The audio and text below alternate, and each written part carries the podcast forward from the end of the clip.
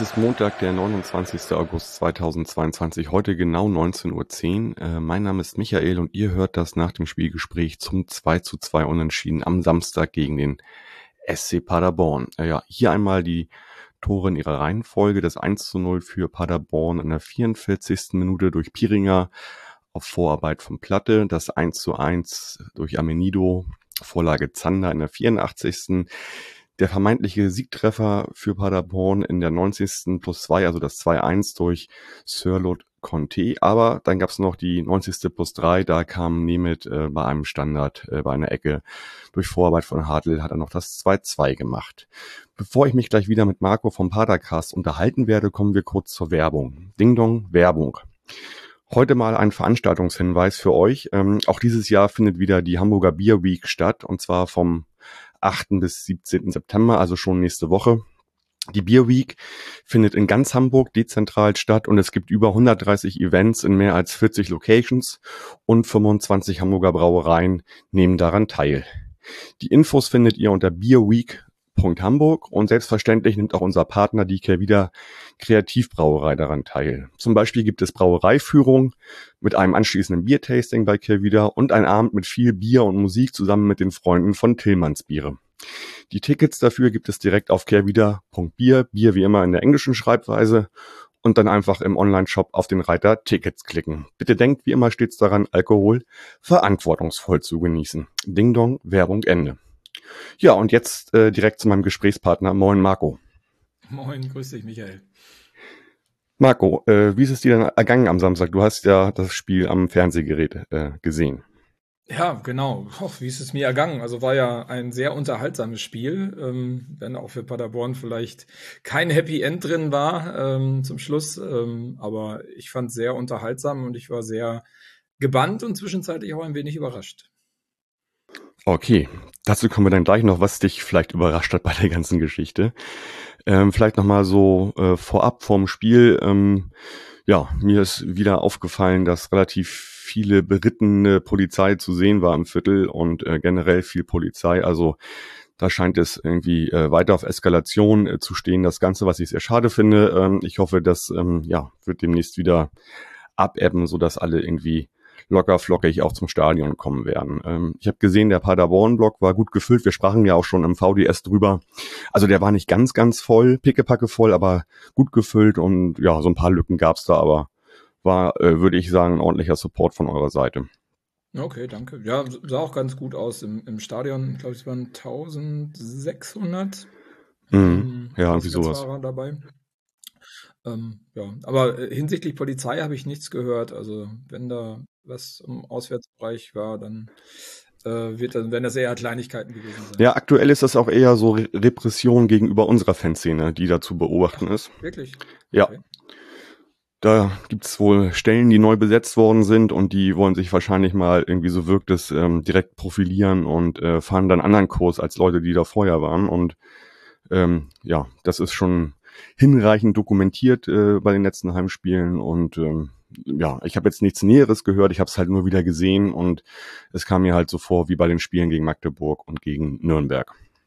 Okay, ja, ich hatte das bei Magdeburg oder bei dem Spiel gegen Magdeburg mitbekommen, dass es da ein großes Aufgebot gab, aber eher aus Magdeburger Sicht, dass da auch Wasserwerfer wieder aufgefahren werden, was aber relativ normal ist, glaube ich, wenn der eine oder andere Ostverein unterwegs ist. Ähm, aber ich wusste nicht, dass das auch gegen euch dann äh, so ein bisschen. Ja, ja, also das massiert sich natürlich dann bei Spielen, die vielleicht etwas problematischer sind, aber generell ähm, wahrscheinlich wird das auch dann äh, nächstes Mal gegen Sandhausen zu sehen sein. Oder auch hoffentlich nicht. Also ähm, ja. Okay, ja, gut. Man muss dazu sagen, dass die organisierte Fanszene halt immer vor den Spielen organisiert vom Fanladen auch in größerer Gruppe zum Stadion geht, die äh, vierspurige Budapester überquert, was mhm. bisher nie ein Problem war. Das äh, organisiert sich von selbst, wenn so eine große Gruppe kommt, dass dann halt der Autoverkehr einmal stillsteht.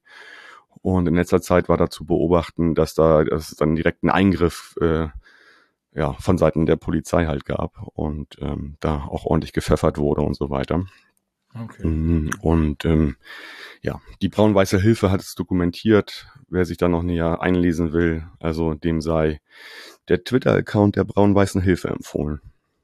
Aber es scheint ja gerade so ein allgemeiner Trend zu sein, ne? Das ja, ja. In mehreren Städten. Ja, ja, genau. Man dort äh, ein neues Ziel ausgerufen, was erreicht werden muss und äh, ja, Polizeieinsätze gegen Fans, egal ob heim oder auswärts, ähm, ja, ist manchmal schwer zu verstehen, was das soll und wo man damit hingehen möchte. Ja, ja sowieso in den letzten Jahren ja sowieso viel generell und äh, jetzt nochmal, diese Saison hast du recht, ähm, hört man ja auch äh, mehr drüber. Aber das Schöne ist, es wird auch mehr an die Öffentlichkeit gezogen, immer mehr. Also glaube ich, jedenfalls auch so in die breiteren Medien rein, weil sich auch die Vereine auch in der ersten Liga dazu äußern.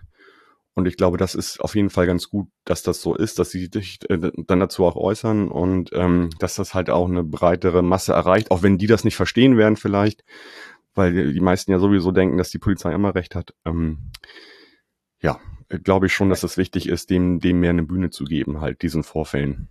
Ja, definitiv. Ich meine, ist ja auch mal schwer nachzuvollziehen, wenn man nie mal selbst betroffen war. Also ähm, wenn man nie selbst mal mitgelaufen ist und äh, vielleicht auch mal was abbekommen hat, was man, wo man überhaupt, also wo es gar keine Grundlage für gab. Also das ist mir selbst mal passiert in Bochum und ich glaube, dadurch baut sich für solche Situationen ähm, viel Verständnis auf und ich, der ein oder andere, der es eher aus der Distanz sieht oder aus der Sitzplatztribünendistanz, äh, der versteht es, glaube ich, gar nicht. Also da muss man selber, glaube ich, von mal betroffen worden, gewesen sein, um da das nachzuvollziehen, was das bedeutet. Ja, das denke ich auch. Also ich erzähle das auch vielen Leuten, die mich jetzt auch als jemanden kennen, der jetzt nicht bei solchen Sachen übertreibt oder der selbst irgendwie vielleicht in den Fokus kommt, irgendwie was mit Gewalt am Hut zu haben. Und die sind halt immer wieder überrascht, wenn ich so Stories erzähle aus den letzten 20 Jahren und können das gar nicht glauben. So. Ja. Ja, nun gut, ähm, kommen wir doch direkt zum, zum Spiel. Ähm, bei uns gab es eine Veränderung. Äh, Matanovic im Sturm wurde ersetzt durch David Otto. Das war die einzige Geschichte. Bei euch gab es, glaube ich, auch nur eine, einen Wechsel in der Anfangself, ne? Ja, genau. Der ähm, Uwe Hünemeyer hat von Anfang an gespielt und für ihn musste Jasper van der Werf äh, ähm, weichen, der dann später reingekommen ist. Ähm, hatte uns ein bisschen verwundert, also mich auch, weil ähm, Jasper eigentlich gut gespielt hat im letzten Spiel und ähm, er hatte so ein paar Wackler davor, aber gegen Kiel sehr stabil und Hünemeyer kommt eigentlich eher so zum Schluss zum Absichern rein, nochmal viel Ruhe reinbringen mit seinen 36 Jahren und den Erfahrungen, die er so gesammelt hat in seiner Profilaufbahn. Ja gut, äh, diesmal musste er von Anfang an ran und war vielleicht auch nicht die falscheste Entscheidung. Mhm. Also hat mich auch ein bisschen gewundert, weil zumal wir ja auch äh, im VDS drüber gesprochen haben, wie gut Van der Werf gerade drauf ist und wie wichtig der ist für die Elf. Aber gut, wenn man halt äh, da auch von außen noch andere gute Spieler hat und dann auch vielleicht äh, auf Spielsystem reagiert oder auf die Gegner, auf die gegnerischen Spieler, dann ist das natürlich eine Luxussituation für euch, würde ich sagen. Und er hat ja auch super gespielt, Hühnemeier. Also ja, definitiv. Ist aber so ein Indikator dafür, dass man nicht, äh, also dass schon damit gerechnet worden ist, dass ihr zu Hause gerade in den ersten Minuten extrem stark seid, extrem anlauft ähm, und man eigentlich dieses schnelle Umschaltspiel und vielleicht auch das Mitgehen der, der, der Verteidigung ein bisschen zurückfährt, weil Uwe Hünemeyer mit seinen 36 Jahren ist einfach nicht mehr der schnellste, ist halt extrem kopfballstark, sehr defensiv stark, hat ein super Stellungsspiel, aber jetzt als offensiver Akteur ist er vielleicht ein bisschen alt. Und von daher konnte man sich schon ein bisschen ausrechnen, dass so allgemein die Herangehensweise eher defensiv am Anfang sein wird. Ja, also diese Rollenverteilung habe ich auch ganz klar in der ersten Halbzeit gesehen. Äh, St. Pauli hat ja super hoch gepresst, irgendwie auch über über die, über die Achterposition, dann ist halt noch von der Zehnerposition Daschner mit dazugekommen und die haben da vorne ordentlich auf euren Torwart und, und auf die, auf die Verteidigung gedrückt und das hat euch, glaube ich, auch, ja, zumindestens die erste Hälfte der ersten Halbzeit ganz schön unter Druck gesetzt, oder wie, wie hast du das gesehen? Ja, fand ich auch. Also ich meine, waren wenig Situationen, wo es hinten so super brenzlig geworden ist, aber der zweite Ball, also, also der lange Ball, der dann teilweise kam ins Halbfeld rein, der wurde halt viel abgefangen und ihr habt den zweiten Ball dann sozusagen bekommen. Ähm, das war schon sehr auffällig, äh, also einen großen Teil der ersten Halbzeit. Da hatte man schon arge Probleme mit und ich meine, ich hatte ja den Hofmeier vorher ähm, so gelobt, äh, war vielleicht jetzt, äh, ähm, habe ich das ein bisschen gejinxt, das Ganze, das war vielleicht nicht sein bester Tag. Ja. Ähm, Wir erinnern uns, er kam von Preußen Münster aus der dritten Liga, ne? Ja, genau, richtig. Äh, genau, aber in Summe, ähm, ja, ich habe auch erwartet, dass ihr versucht, da, da hoch gegen anzulaufen. Ich fand, ihr habt das auch schön variabel gemacht, ne? Also es war ja nicht durchweg so, sondern es gab immer so Momente, wo dann halt hochgepresst worden ist, dann wieder eher äh, ein bisschen zurückgefahren wurde. Also war viel Variabilität drin. Ne? Das, das Ja. fand ich ganz gut. Genau, also das war auf jeden Fall zu merken und du hast natürlich recht. Also ja, das Pressen war super, die zweiten Bälle, muss ich auch hervorheben, waren halt super. Nur leider dann im Weg halt zum Tor haben wir wenig draus gemacht. Da sind wir halt einfach nicht schlagkräftig genug gerade mit unserem Sturm. Und ähm, da hätte ich mir schon gewünscht, dass irgendwie das 1-0 auch fällt, irgendwie in den ersten 30 Minuten. Dann hätte man da ein bisschen lockerer agieren können, glaube ich.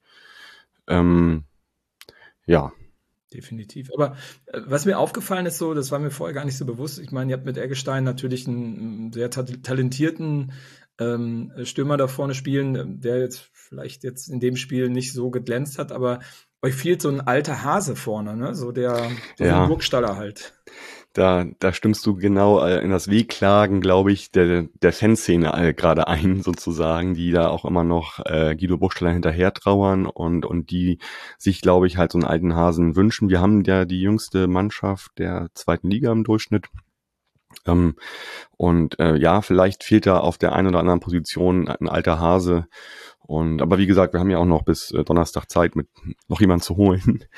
Äh, mal gucken. Also ich würde mich sehr wundern, wenn da in der Offensive nicht noch jemand käme bis äh, bis bis Donnerstag. Ich stelle immer mal am Mittwoch wird da irgendwas vorgestellt. Ah, okay. Ähm, also vielleicht nochmal ganz kurz, weil irgendjemand hatte das getweetet, das hatte ich nämlich nochmal nachgeguckt. Also ihr seid ja nicht alleine da auf dem Tabellenplatz mit der jüngsten Mannschaft in der Liga, beziehungsweise ihr seid gar nicht die jüngste Mannschaft in der Liga. Kräuter Ist das so? noch jünger. Das muss man, ich Jeweils. glaube, man muss das immer unterscheiden, glaube ich. Da mache ich jetzt aber vielleicht auch einen Fehler. Die, die auf dem Feld steht und der gesamte Kader.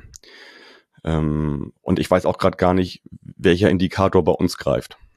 Ja, ihr seid bei 23,8 laut äh, Transfermarkt. Okay. Ähm, mit dem HSV zusammen übrigens. Und Kräuter führt 23,6. Okay, gut. Dann habe ich das vielleicht falsch aufgenommen. Auf jeden Fall haben wir eine der jüngsten Mannschaften, das kann man schon mal sagen. Und ja, ich glaube schon, dass uns da auf der einen oder anderen Position noch jemand fehlt, vielleicht, der da ein bisschen Erfahrung mit reinbringt aktuell.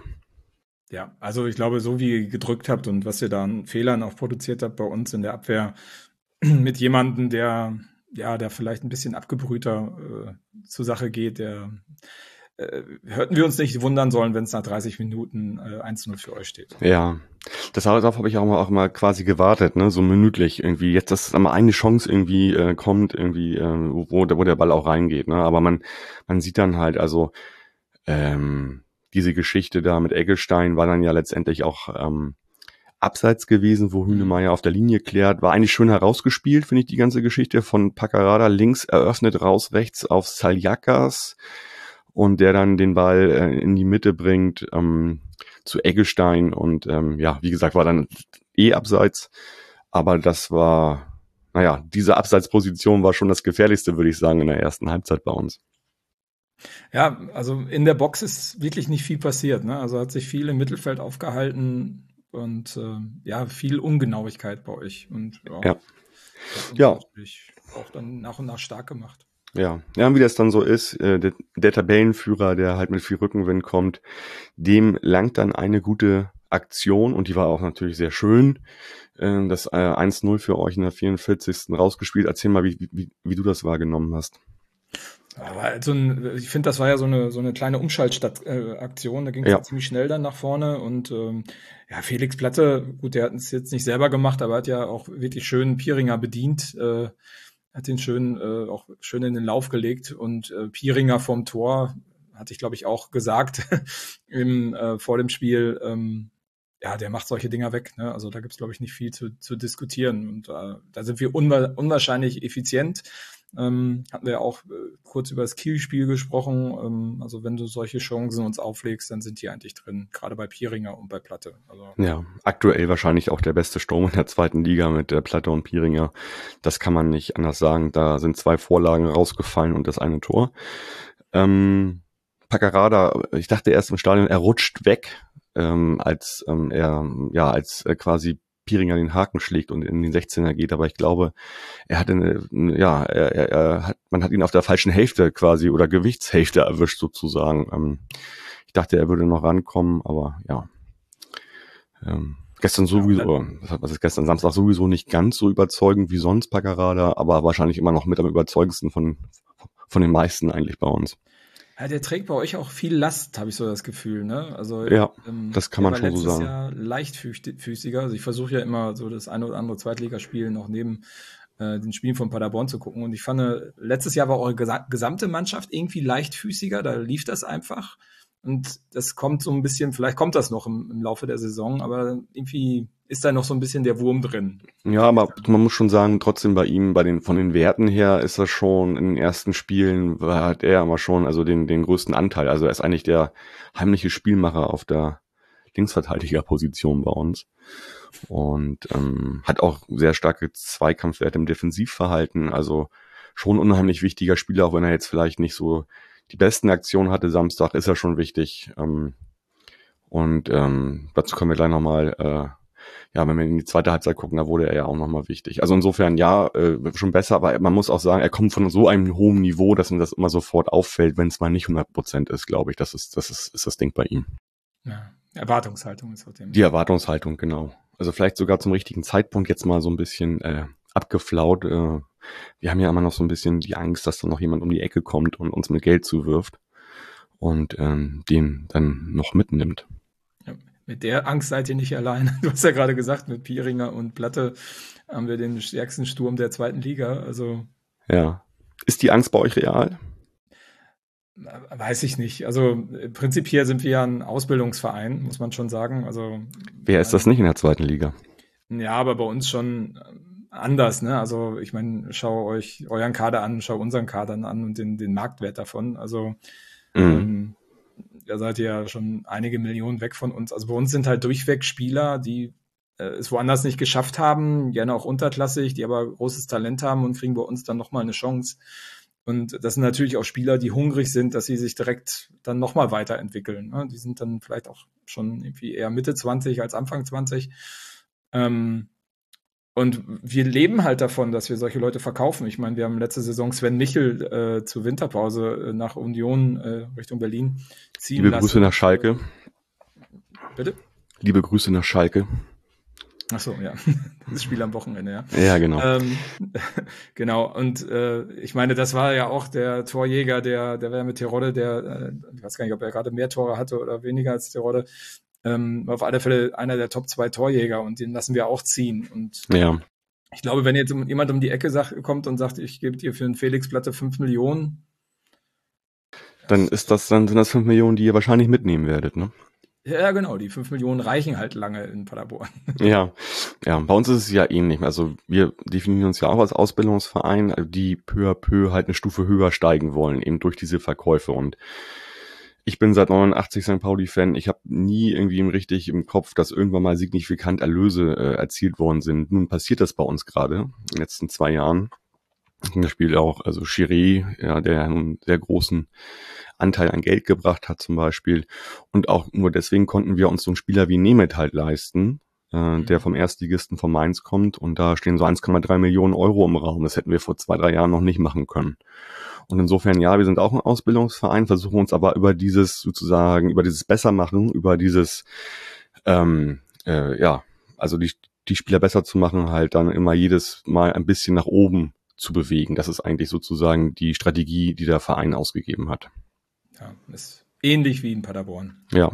Vielleicht bei euch noch auf einem anderen Niveau. Ja. Gut, dann, ihr geht mit dem 1-0 in die Halbzeitpause. Was ich nicht gesehen hat, habe, was du auch nicht gesehen haben wirst, es gab ein äh, Flugzeug, das über das Stadion geflogen ist. Und zwar wurde das entsandt von der Schickeria aus München, die Ultra St. Pauli zu 20 Jahre Ultra St. Pauli gratuliert haben mit einem Banner. Ähm, kann man gut bei Stefan Grönfeld in der Fotogalerie im Blog sehen. Das verlinke ich nochmal. Also da gab es einen Gruß. Äh, Yannick rief mich noch nach dem Spiel an und sagte, ja, hast du wahrscheinlich nicht gesehen. Äh, von der Süd aus war das gut zu sehen. Das kreiste halt über dem Stadion. Ja, das nur so als ähm, Randgeschichte sozusagen, das Ganze. Okay. Aber ja nicht unwichtig, ähm, weil USP ja natürlich eine bedeutende Stellung bei uns hat und die gibt's ja schon seit 20 Jahren. Genau. Ganz klimaneutral war dieser Gruß dann auch nicht, ne? Nee, also das habe ich von vielen Seiten gehört. Also ganz ehrlich, das wäre jetzt nicht das Erste, was mir da sofort einfallen würde. Ja, kann man, kann man natürlich anbringen, ist richtig. Aber ganz ehrlich, wenn man irgendwie so eine Großveranstaltung mit 30.000 Leuten im Stadion hat, ist vielleicht so eine, so eine weiß nicht, Cessna, die ein, äh, weiß nicht, Banner hinter sich herzieht, nicht das größte Problem wahrscheinlich. Naja, gut. Naja. Das ist Ansichtssache. Ja. Gut. Zweite Halbzeit. Ähm, boah, da ist mir das Herz richtig in die Hose gerutscht in der 48. Pieringer wieder, äh, bei uns im 16er. Und Zayakas klärt total, ja, wie soll ich sagen, äh, spektakulär und der Ball äh, ja, geht gegen die Latte und äh, Smash kann ihn aufnehmen. Den hast du wahrscheinlich schon drin gesehen, den Ball, ne? Ja, klar. Also als er alleine aufs Tor zugelaufen ist, äh, bin ich davon ausgegangen, dass das genauso macht wie in der ersten Halbzeit. Ähm, aber gut, er war ja noch dran und äh, ja, äh, Pieringer hätte durchlaufen müssen, dann hätte er noch vielleicht reinköpfen können, aber gut, hätte, hätte. Ja, äh, ja er war auch überrascht. Er dachte, der geht halt einfach rein. Ja, genau. Aber wie gesagt, der wäre so oder so reingegangen, wenn da Saliakas nicht so geil noch dazwischen gekommen wäre mit dem Fuß. Also super Aktion von ihm. Sowieso gestern sehr gut, fand ich, Saljakas. Also vor allen Dingen auch in der Defensive, aber auch beim Hochpressen in der ersten Halbzeit äh, war das auch, ja, sah das ziemlich gut aus, fand ich bei ihm. Hat, glaube ich, der Kicker auch gewürdigt, ne? Zu 2,5 gekriegt. Wer ja, ah, ja, stimmt, ja, genau, hatte ich gesehen. Ganz gute Note. Wenn wir schon da sind, Platte, eine. Bitte? Paccarada 5-0. Ja, das ist ja, da sind wir wieder beim Kicker, ne? Also. Ja, ja. Das, das auf gar keinen Fall. Ne? Also, was man auf jeden Fall sagen kann, Platinum 2 sehr gerechtfertigt und auch elf des Tages. Ähm, ja, aber ansonsten diese Ausreißer, also Baccarada eine 5 habe ich da nicht gesehen, Samstag auf jeden Fall nicht. Nee, definitiv nicht. Und zu Platte vielleicht noch, ich meine, der ist mit zwei Assists jetzt in die Elf des Tages gekommen. Letzte, also davor die Woche, hat er zwei Tore geschossen und ist nicht in die Elf des Tages gekommen. Also, ja. Äh, schwierig, der Kicker ist. Eh. Ja, kommt ja auch drauf, immer drauf an, wie andere Spieler performen, die der Kicker mit ihm gleichsetzt. Also, also ich spiele bei so einem Manager-Spiel mit. Mhm. Ähm, schon seit Anfang der 90er Jahre und wir haben das halt so als kleine Geschichte, dass wenn wir uns, wenn wir uns über Noten ärgern, schreiben wir Briefe an die. Oder früher Briefe, heute E-Mails. Und die erklären es auch immer ziemlich gut. Also ah. so komisch sie die Noten manchmal geben, so gut erklären sie das, wie sie sie geben, dann auch wiederum. Also insofern, ähm, ja. Gut, also ja, die Erklärungen äh, wären vielleicht mal interessant, müssen wir mal weiterleiten. Äh, wir wir äh, verstehen es manchmal nicht so ganz, was da. Ja, ja, ja. Wir ja auch nicht, oder die meisten ja nicht. Ne? So, und dann, ja, nach der 48. Minute, also nach der Aktion ähm, von Piringer, wo Jakas so toll gegen die Latte klärt, gibt es eine Situation bei euch im Strafraum, die eigentlich sehr unspektakulär aussah. Also euer Torwart Hut spielt auf Hoffmeier, der will aus dem 16er rausgehen und aber merkt gar nicht, wie im Hintergrund dann wieder Saljakas äh, ist, der gerade noch gerettet hat äh, auf der anderen Seite. Und ähm, der will ihm den Ball wegnehmen und Hoffmeier fault ihn ganz doof. Äh, ja, da hast du doch bestimmt auch gedacht, Mensch, was für eine Aktion. Ja, ich fand vorher schon die Aktion von Hut, also wie er den Ball rausgespielt hat, der hat den Ball ja über einen eurer Spieler, ich weiß gar nicht. Rübergelupft, so, ne? Ja, also finde ich schon, also weil der Ball war ja immer noch in der Box danach, also war jetzt nicht, dass er den äh, bis zur äh, Außenlinie oder so äh, befördert hat. Es war schon ein bisschen lässig so, würde, würde man sagen. Ne? Ja, kam so ein bisschen arrogant rüber, fand ich. Und ja, stimmt, ja. Weiß nicht, ob man das so unbedingt machen sollte, egal ob der Gegner St. Pauli oder äh, Puselmuggelstadt heißt, das sollte man schon ernst nehmen. Ähm, und ja, und Hoffmeier war, ja, ja, irgendwie hatte dann auch so einen kleinen Aussetzer und äh, ja, war ein klarer Elfer, ne? Also kann man sich nicht beschweren. Ähm, ja, Nö, habe ich auch von der anderen Seite genauso gedacht. Also das sah einfach so aus und ich glaube, Hoffmeier hat es auch gleich gecheckt oder der hat auch gar nicht groß, glaube ich, reklamiert, ne? Ja, das war klar. Also musste man sich echt nicht äh, drüber beschweren über das Thema. Ja. Und dann dachte ich, das Spiel würde seine Wendung nehmen und zwar genau ähm, nach meinem Gusto und dann äh, schießt äh, Paccarada den Elfmeter und euer Torwart hält auch Nachschuss, geht nochmal in den 16er rein, wird dann per Kopfball geklärt. Also ja, das äh, gab leider kein Tor und ähm, ich weiß nicht, ich glaube, den könnte man auch ein bisschen anders schießen, den Ball. Boah, den Elfmeter. Oh. Ja, vor allen Dingen, Hut oh. hatte ja schon abgehoben, als der Ball noch lag. Also, ja, ja. Ähm, also ich habe mir das jetzt, also im Stadion war das so, ja, okay, ist so, ist gehalten. Ich habe mir das auch noch ein paar Mal angeguckt im Fernsehen. Es sieht irgendwie komisch aus, finde ich irgendwie so. Also als wenn, ich finde auch äh, die Schusshaltung von Paccarada irgendwie ganz komisch. Also die, das ist, das, das ist eine normale, das weiß ich, aber irgendwie sieht die irgendwie nicht, in dem Augenblick nicht richtig motiviert aus, das Ganze irgendwie. Ja. War nicht gut geschossen. War einfach nicht gut geschossen, ja. Ja, und Huts zweiter Elfmeter in Folge, den er hält. Äh, ja, ah, okay. Ich musste auch, stimmt, äh, beim, beim 7-2 gegen Kiel hat, hat er auch Elfmeter gehalten, ne? Ja. Ähm, ich musste auch überlegen, wer bei uns eigentlich noch einen Elfmeter schießen könnte, von denen, die da auf dem Platz stehen. Wahrscheinlich ist das eher so ein, ja, so ein Hartl, den würde ich das auch eigentlich zutrauen, dass der das gut kann. Ähm, hat er auch schon bei uns meines Erachtens. Ja, muss man mal gucken. Also gut, war jetzt ein Elfmeter, kann passieren. Leider, leider. Und dann dachte ich so wirklich in dem Augenblick, okay, dann ist das hier heute so wieder so ein Spiel. Wir machen einfach, werden kein Tor schießen, zumal die erste Halbzeit, ne, nicht genügend Druck äh, aufs Tor bekommen. Das wird hier heute nichts mehr. Und ähm, ich hätte nicht gedacht, dass dieses Spiel noch so spannend wird. Ähm, also es gab dann ja so ein paar Einwechslungen, die gar nicht unwichtig waren für den weiteren Spielverlauf. Also bei uns kam rein ähm, ja noch ähm, Amenido in der 58. mit Matanovic. Matanovic, von dem habe ich wieder nicht viel gesehen, aber gut. Ähm, und dann halt nochmal ein Doppelwechsel. Zander für Saljakas, positionsgetreu auf der rechten Seite und Burkhalfer für Smith. Und äh, Amenido und ähm, Zander wurden dann halt auch auf jeden Fall noch wichtig. Also das, wir können ja mal direkt zum 1-1 gehen, was ich übrigens unfassbar schönes Tor fand, weil ähm, Eröffnung linke Seite von Paccarada, das meinte ich am Anfang dieser Folge, dass das schon eine tolle Aktion war, wie er die, die Seite verlagert hat, äh, rechts raus auf den, auf den, also rechts zum 16er und dann nimmt Zander ihn direkt, genauso wie Amonido den, den Ball dann direkt nimmt in der Mitte. Und das fand ich schon ein starkes Tor von uns. Ja, kannst du nicht, also war, war geil. Besser kannst du es nicht machen, ne? Also mit dem direkten Spiel auch, hast du, wenn du nicht direkt dann äh, im Laufweg oder im, im Schussweg stehst ähm, oder direkt am Mann stehst, hast du keine Schnitte mehr, ne? Also ja, ja es ist äh, schon sehr gut gewesen. Und da keimte in mir die Hoffnung auf, okay, jetzt gehen wir nochmal richtig, ja, richtig Druck die letzten sechs, sieben, acht Minuten, die wir da haben und werden das Spiel eventuell noch gewinnen. Und dann überschlugen sich ja die Ereignisse so ein bisschen, weil ich hatte ja gesagt, Conte kam bei euch rein. Sissy, Sissy, Sirlord, Sirlord, Sissy Conte, der ja auch bei uns schon in der zweiten gespielt hat, hatten wir schon im VDS gesprochen, der einfach so eine unfassbare Grundgeschwindigkeit mitbringt und der dann in der Folge erstmal ein Abseitstor erzielt. Ich glaube, ähm, der kommt ja auch nicht umsonst dann rein. Also der war ja, glaube ich, schon in der 58. Minute ist der reingekommen für Pieringer. Ja. Ähm, und ihr musstet ja aufmachen, ne? Also du kannst jetzt so ja, ja, jetzt nicht klar. irgendwie das äh, 0-1 versuchen zu halten und ähm, dann ist in der 85. Minute äh, ansatzweise das aufgegangen, wofür er dann reingekommen ist. Ähm, wenn ihr hochspielt und äh, der Ball schnell nach vorne kommt, ist halt ein Conte schwierig einzuholen.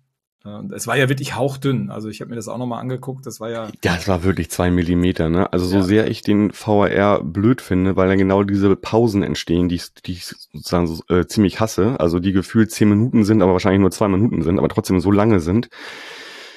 In dem Augenblick natürlich habe ich mich darüber gefreut, dass das dann gegen euch entschieden worden ist. Ist ja klar. Also ja, geht mir, geht mir ähnlich. Also ich reg mich auch regelmäßig drüber auf, aber wenn dann die Entscheidung pro des eigenen Vereins ist. Äh, ja, ja, also ohne VAR hätte jeder gesagt, gleiche Höhe, das Tor zählt wahrscheinlich. So, also weil es einfach nicht mit dem bloßen Auge zu erkennen ist. Ne? Ja, ja, genau. Gut, ähm, Sissy hat ein paar Minuten länger. genau, Sissy hat ordentlich gefeiert vor der Südkurve. Gab es da irgendwie so eine äh, Gestik oder so, die. Ja, bei, bei beiden Toren, also beim Abseitstor und ich habe ihn in dem Augenblick wirklich verflucht und das Schlechteste gewünscht, ähm, weil man natürlich sowas null und niemals macht von der ähm, Auswärts- oder von der, von der anderen Fankurve. Hat sich wohl im Nachhinein rausgestellt, da waren Verwandte von ihm auf der Tribüne und der wollte die damit nur grüßen. Dann muss ich aber trotzdem sagen, der ist 26, das ist schon ziemlich saudumm dann trotzdem, finde ich. Also sich so zu benehmen, auch wenn das nett gemeint ist, aber wenn man halt irgendwie mehrere tausend Leute ignoriert und als Profi nicht weiß, wie so die Geflogenheiten sind, dann ist das schon ein bisschen Dummheit in meinen Augen.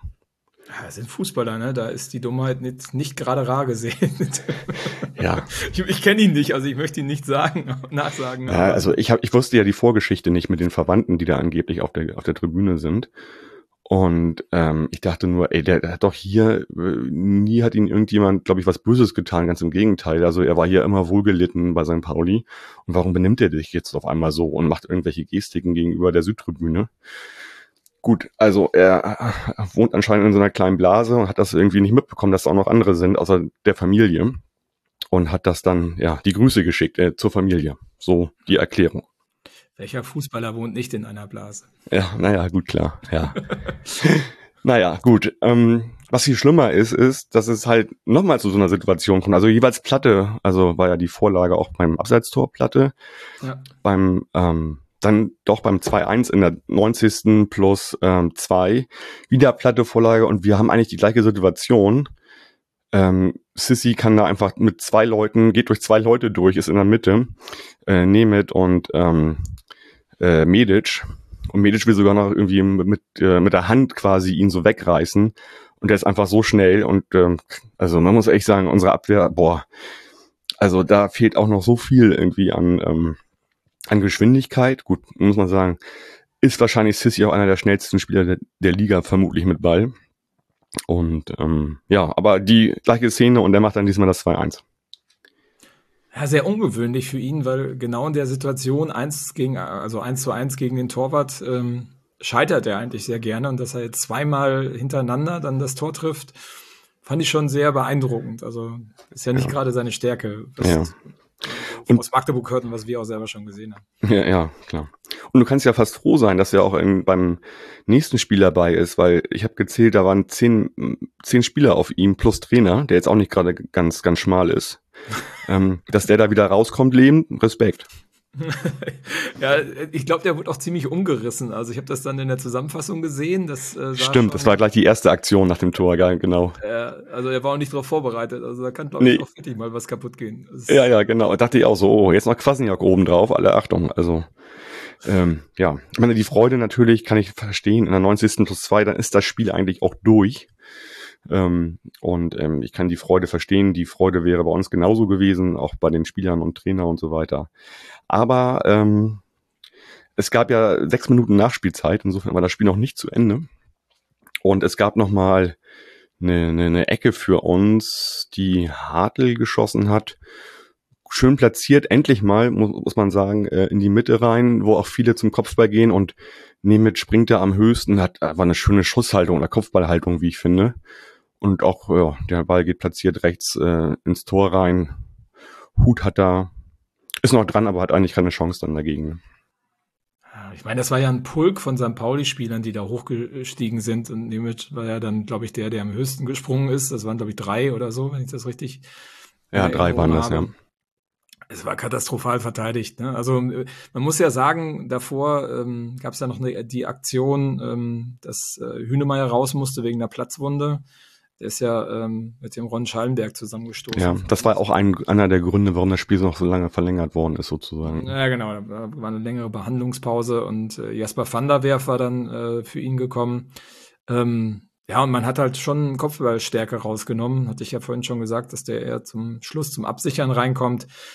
Ähm, ja, und ich glaube, auf der PK hatte Lukas Kwasniok auch noch gesagt, dass ähm, er vielleicht diesen Sprint äh, und und dieses auf dem Haufen springen sich hätte sparen sollen, weil ja. vielleicht auch das falsche Zeichen gesetzt worden ist. Ja, hatte ich auch, hatte ich auch gehört, ja. Ja, gut, aber diese Freude kann man schon, kann ich schon verstehen. Also wer würde das nicht tun, ne? Klar, aber ich meine, das Spiel ist zu Ende, wenn der Schiedsrichter abpfeift, ne? Also ja, ja.